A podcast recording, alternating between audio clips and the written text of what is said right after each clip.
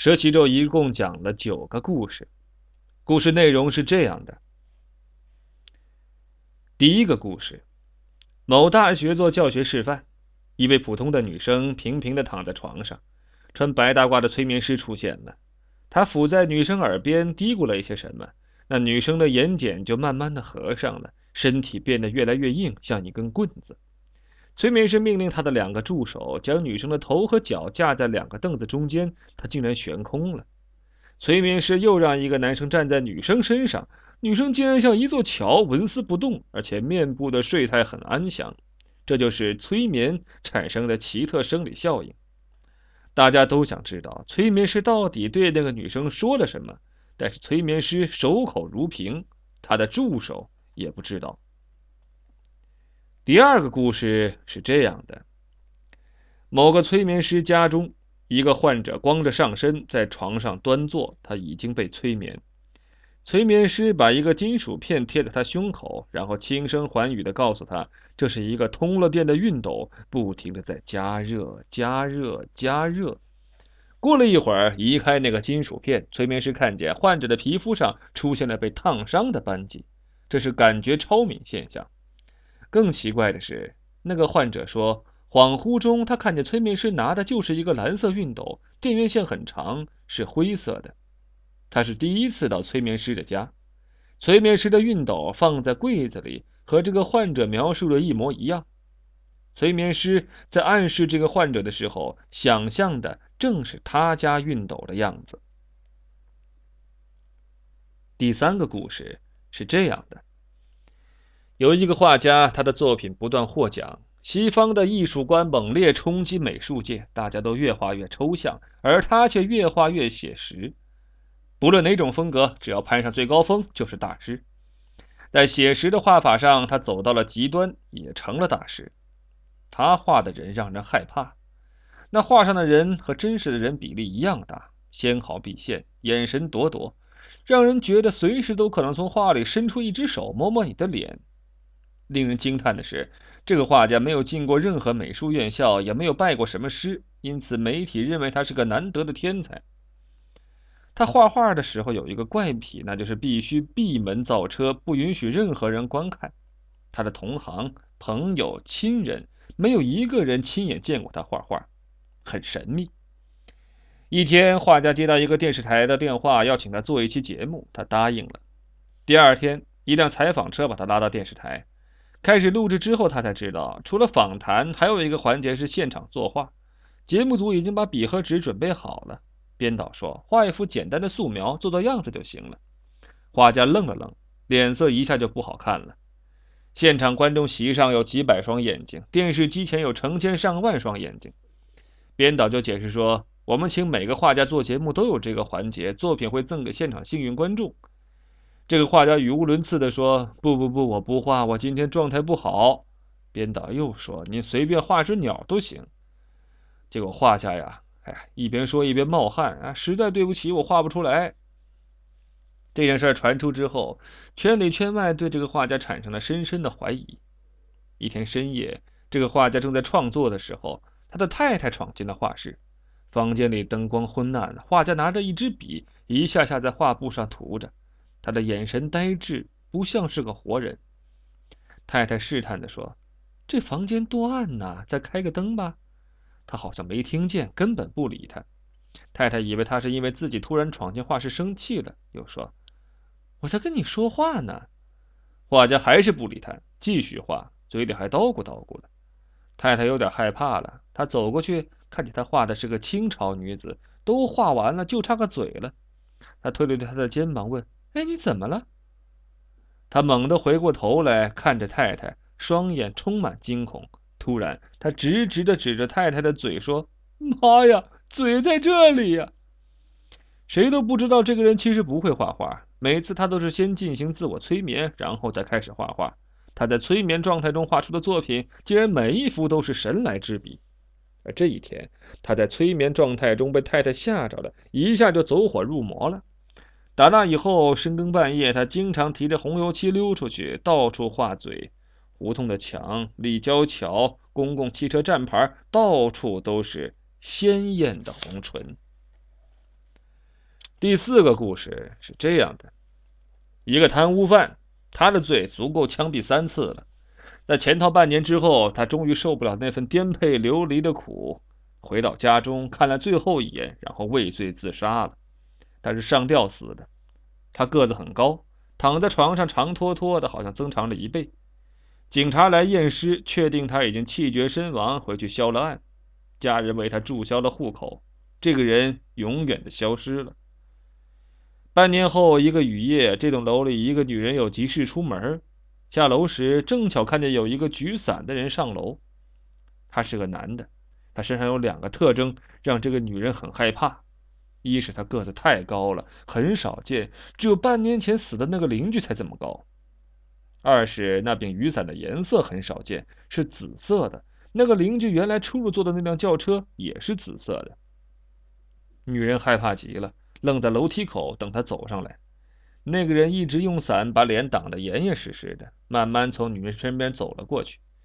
女人一直没看见过他的脸，她越琢磨越觉得可疑，正想打电话报警，突然听见上面的楼道传来乱糟糟的声音。接着，他看到三个便衣押着那个人走下来。原来，这个贪污犯花钱请了个民间催眠师，通过催眠让他进入了假死状态。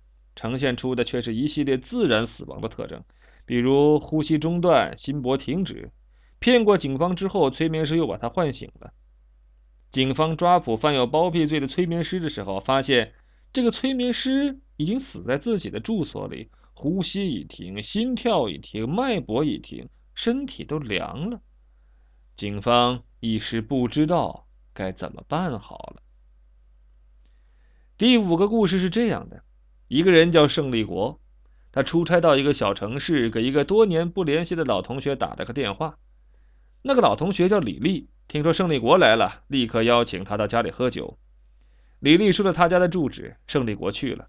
他一进门就闻见厨房里有煎炒烹炸的香气，扑鼻就是热情和温馨。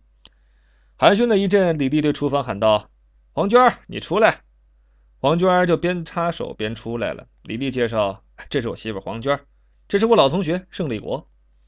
黄娟没说什么，只是朝着胜利国点了点头，又走进了厨房。李丽是个风流倜傥的艺术家，而黄娟像个农村来的保姆。而且李丽快四十了，那黄娟一看就是刚刚二十出头。胜利国觉得这两个人很不般配。黄娟很少说话。她一直坐在沙发上，拿着一本厚厚的书，一页一页的慢慢翻，从前到后，再从后到前，好像在找一枚永远也找不到的书签这情景深深的刻在胜利国的脑海当中。几天之后，胜利国出差回来了。有一次，他和另一个老同学通电话，偶然说起了李丽和他的媳妇黄娟。这个老同学说：“哎呦，你可别开玩笑了，他媳妇黄娟出车祸，一年前就死了。”可是我千真万确的看见他了呀！胜利国急切地说：“那就是他又娶了一个女的，她也叫黄娟。”胜利国觉得这个解释太牵强，他开始回忆那个黄娟的面孔和神态，越想越觉得这个女人很诡异。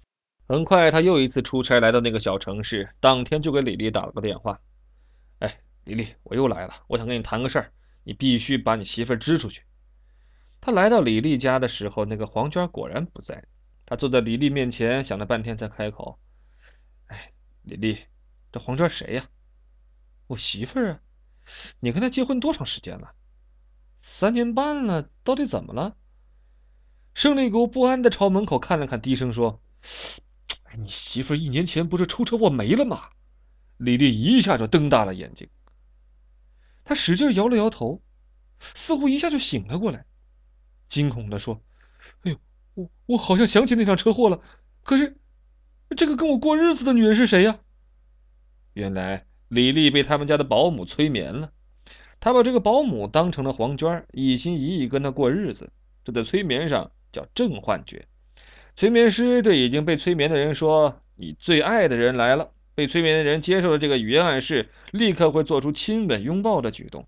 实际上，他所拥抱、亲吻的很可能是催眠师随手递给他的一个枕头或一把椅子。下面是第六个故事：一个女孩得了自闭症，平时她很少说话，很少出门，连窗子开着她都觉得危险。几个朋友为她请来一个催眠师。催眠师在客厅里和他简单聊了几句，就把他领进了书房。几个朋友都好奇的朝里边看。那个催眠师挡上了窗帘，书房里一下就暗了。接着，他走过来，关上了门，把几个朋友的视线堵住了。他们只有趴在门上，静静的听。过了一会儿，里边传出催眠师神神叨叨的嘀咕声，他开始对女孩实施催眠了。几个朋友听不清楚他说什么，就离开门口，在客厅里聊天。过了很长时间，催眠师走了出来。这个时候，窗帘已经拉开，那个女孩在椅子上已经醒过来了。朋友们走进书房去，围住她问这问那。她好像刚刚从梦中醒来，还有点恍惚。她费力的回忆着刚才的感受，并木讷的讲给大家。通过敞开的门，可以看到那个催眠师，他坐在客厅里静静的喝茶。忽然，他好像想起什么事儿，站起来走到窗前，把它打开了。他住在马路旁六楼。一个戴眼镜的男孩问：“外面马路那么吵，你开窗子干什么？”房间里太闷了，换换空气。”女孩淡淡的说。大家接着谈起神奇的催眠术。过了一会儿，眼镜起身把窗子关上了。他坐的位置靠着窗子。又过了一会儿，大家说的正兴奋，这个女孩突然很神经的站起来，再次把窗子打开，好像是有一种神秘的力量在驱动着她。这一次，眼睛注意到。在开窗子之前，客厅里的催眠师摸了一下鼻子。他早就听说，施术者下达的暗示不仅仅能够一时影响受术者的精神和身体，而且在催眠结束后若干时日，那可怕的力量依然存在。看来，刚才催眠师是在他身上安装了一种指令，这种指令在他清醒过来之后还继续有效，但是他自己却没有察觉，他以为开窗子是他自己做的决定。当然，这一切都是那个眼镜的猜测。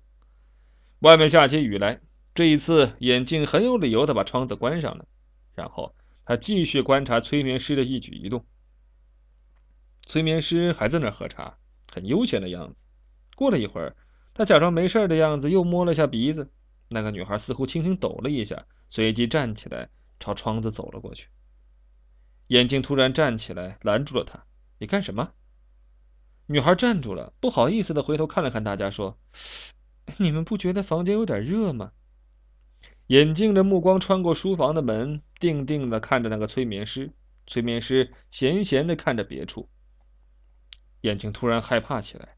假如这个催眠师预先设置的命令不仅仅是打开窗子，而是打开窗子之后你直接跳下去，那就太悬了吧。第七个故事是这样的：一个很瘦小的人被关进了监狱。他进来之后，牢房里的老大问他犯了什么罪，他不说。这个老大就一挥手，几个人冲上来把他毒打一顿。再问他还是不说，老大再挥手，众犯人再打。其实呢，他们并不是非要知道他被抓起来的原因是什么，只是想立一个规矩。这个瘦小的人满脸都是血，但他铁嘴钢牙，还是撬不开。大家突然有点害怕了。老大也有点心虚，这家伙进来之前到底是干什么的呢？这天晚上，老大很友好的让瘦小的犯人睡在第二个铺位上，挨着他。他想探探这家伙的底儿。按规矩，老大睡第一个铺位。如果有人一进来就把老大灭了，那么这个人就直接睡在第一个铺位上。如果刚进来的人灭不了老大，那只好睡最末一个铺位，挨着腥臭的便盆。随着新犯人不断加入，慢慢朝第一个铺位推移。第一个铺位是权威的象征。不管老大怎么套近乎，瘦小的犯人都不理他，只是闭目养神。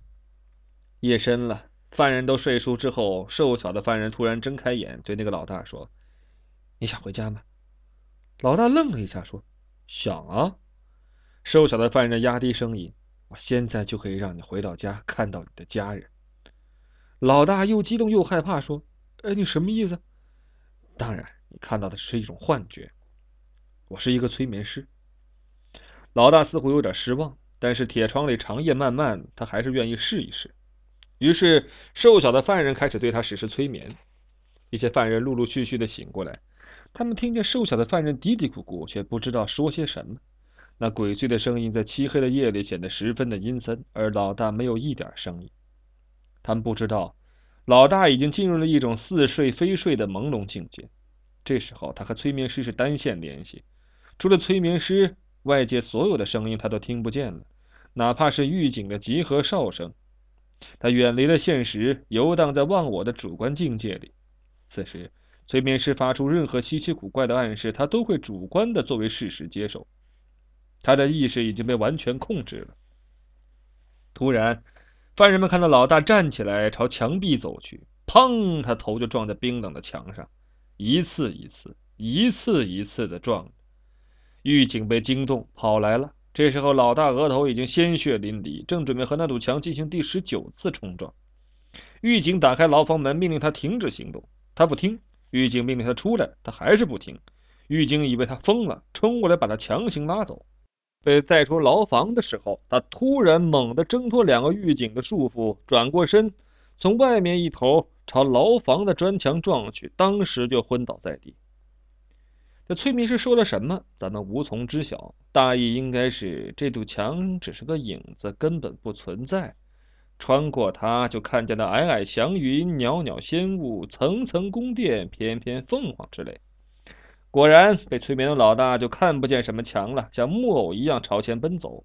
这是催眠术上的负幻觉，把存在当成不存在，更可怕。第八个故事是这样的。有个催眠师，他是个盲人。这天，有个中年男人来向催眠师求助，说他恐惧光亮，可能是精神出了什么问题，想接受催眠。催眠师把他带进一个漆黑的房子里，和他面对面的坐下来。此时，中年男人看不见催眠师，看不见任何东西，他好像回到了妈妈的肚子里，心里的恐惧渐渐消失了。他听见有滴水的声音，很清晰，很缓慢，滴答。滴答，滴答，滴答。催眠师在黑暗中对他低低的叨咕了什么。他微闭双眼，全身松弛，渐渐进入深度催眠状态。此时，他只能听到催眠师的声音，并且绝对顺从。催眠师说站起来，他就站起来；催眠师说坐下去，他就坐下去。最后，催眠师说：“我数五个数，你就醒过来。现在我开始倒数，五、四。”三、二、一，中年男人慢慢睁开眼睛，他发现他还在那间黑房子里。师傅完了吗？他问。完了，你可以走了。那你帮我领出这间黑房子好吗？催眠的时候我已经把你领出来了。那现在我在什么地方啊？你在太阳底下呀。可是我眼前一片漆黑呀。你不是恐惧光亮吗？我让你瞎了。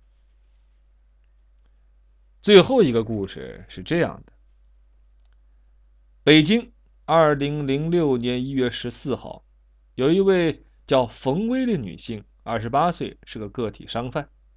冯威啊，非常崇拜催眠术。有一次，朋友给他介绍了个催眠师，据说是个高人。他立刻和这位高人通了电话。高人答应啊，为他做一次催眠，不收一分钱。他约见面地点，高人说呢，不用，打电话就行了。于是他在电话中接受了催眠术，渐渐的进入催眠状态之后，催眠师暗示他，二这个数字是荒唐的。过了一会儿，催眠师问他，三减一等于几？他不太坚定的说，等于一吧。这是行动与知觉的分离。催眠师继续暗示他，冯威这个名字很丑陋。过了一会儿又问他，你叫什么名字？他想了想说，我叫。张守芳，催眠师继续暗示他，北京这个城市是不存在的。停了停，他问他：“你家住在哪儿？”他犹豫了一下，说：“我家住在一条马路边一条马路边也是不存在的。你家住在哪儿呢？”我的家住在湖北荆州市沙市区首府路一号。催眠师暗示道。老鼠药没有毒，是一种很美好的东西。过了一会儿，催眠师问他：“老鼠药的功能是什么呀？”他思考了一下，试探的说：“是零食。”催眠师立刻调转话题，问：“你爱你的丈夫吗？”“爱。”催眠师暗示说：“可是丈夫是靠不住的，靠不住怎么办呢？给他吃零食。他突然说：“就这样，一个杀害丈夫的嫌疑犯，在潜逃三年之后，在北京落网了。催眠师就是个公安。这就是佘习咒讲的那九个故事。”